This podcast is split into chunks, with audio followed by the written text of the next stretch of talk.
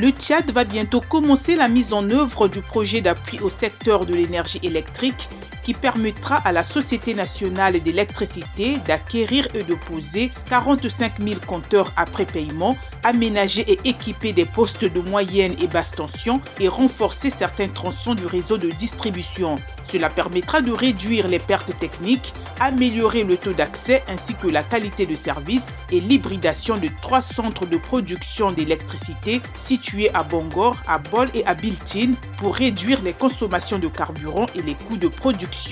Le conseil d'administration du FMI annonce avoir approuvé le versement de 447,39 millions de dollars au Kenya après un examen de son programme de prêt, annonce ce mardi le fonds. Les deux parties ont convenu de l'augmentation des fonds en novembre pour couvrir les besoins de financement extérieur résultant de la sécheresse et des conditions de financement mondial difficiles. Le Kenya recevra désormais un total de 2,416 milliards de dollars de l'accord actuel contre 1,65 milliard de dollars auparavant, précise le FMI. Terminant par Globelec, l'un des plus grands producteurs indépendants d'électricité en Afrique, qui annonce le licenciement de 20% de sa main-d'œuvre au Cameroun, alors que parallèlement, l'entreprise soigne ses actifs en Égypte et investit au Kenya. Selon l'hebdomadaire Jeune Afrique, la construction de Menengai, le premier projet géothermique au Kenya, doit démarrer au premier trimestre 2023, selon un communiqué de l'entreprise